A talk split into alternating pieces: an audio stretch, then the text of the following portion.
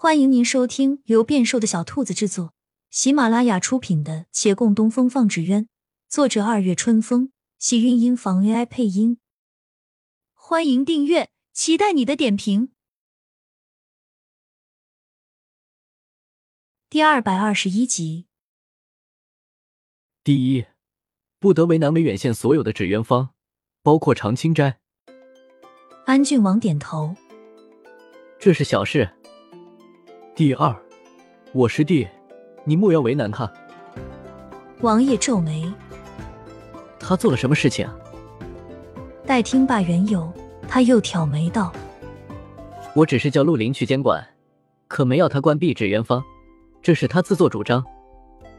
所以说，你莫要为难他。”安郡王沉思良久，并未想通这其中的因果关系。人家不是要关你们纸鸢坊吗？你怎么还要替他说话？但他也答应了。陆林跟他打不着什么交道，犯不着为难。月兰却摇头。我的意思是，不管他将来所做何事，都望王爷网开一面。他将来还能做什么？或者，他已做了什么忤逆之事？月兰低头静默片刻。总之，王爷答应就是了。安郡王想了一会儿，了然于心。官场朝野，莫辨浊清。你放心。第三点呢？第三，我师傅。哦，他如何？王爷似笑非笑看他。你往后再莫找他麻烦，无论何事。他又没找我惹我，我好端端的找他麻烦干嘛？王爷昂首道，而徘徊了两步。忽一顿，莫非你有事瞒着我？他是什么来历？月兰想了想，只是摇头。总之，你已答应了。王爷打量他片刻，点点头。反正我不是君子，说反悔就反悔。月兰很快踏上回程，请回王爷文书，维远县的纸鸢坊又恢复如常。事实上。王爷非但对先前送过去的几个纸鸢无话可说，还大加赞赏。他召集了京师一些富家公子哥们在一同玩乐，这些纸鸢又入人们视线，县城内的纸鸢生意再度红火。因有王爷赞赏，火爆程度比以前更甚。宫里有消息传来，说皇上已松口，不再压制此行，但能不能更见盛况，那就看这些民间艺人们的本事了。这无疑是开天辟地的好消息。有人说因祸得福，也有人道是在人为。喜气洋洋，载歌载舞的时候，那县衙有人送上了一对瓜瓞绵绵的祈福纸鸢。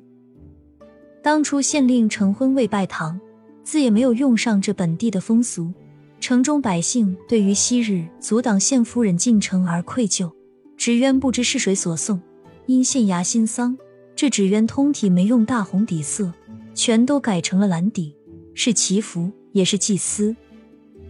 也有人问起那路过百姓：“你们既已接纳山匪为县夫人，至于先前那王小红与阿素，还有莫离与贺郎，你们又如何看？”人已死了，再说还有什么用呢？阿素姑娘不是没死吗？何况先人之前车，后人之所见也。老实人家的男人，如何能娶那轻浮女子？说出去不是叫人笑话，不相配，不相配。可当初是他们自己不愿意走到一起，若是他们执意，到了现在，想必是随他们去了，应无人再想干涉。至于两个男人，呵，有违伦常，有时阴阳协调，不能配，不能配。不管他们有多情深，也必不能让他们安然度日。这仍是个漫长的过程。他看了看县衙大门，负手而去。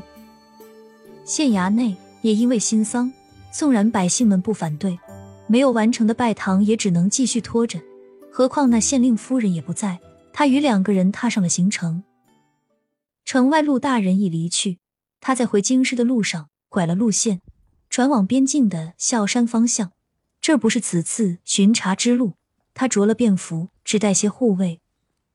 途径一小镇，名曰清水镇。天已黑，他在镇上一客栈入住。这客栈是镇上最大的客栈。其实说大也不算大，厅堂当中摆上十几张桌，一边有几个帷幕垂着的包间，包间一般是给贵客的，大帷幕里面能看到外面，外面却看不清里边。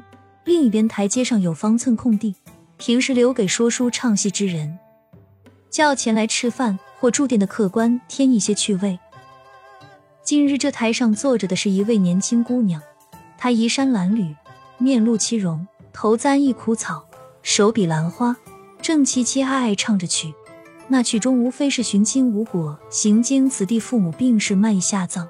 若是在街上细细听，这陈词一天能听个十几回。陆凌打街前过，懒得追问真假，掏出一罐钱丢了过去。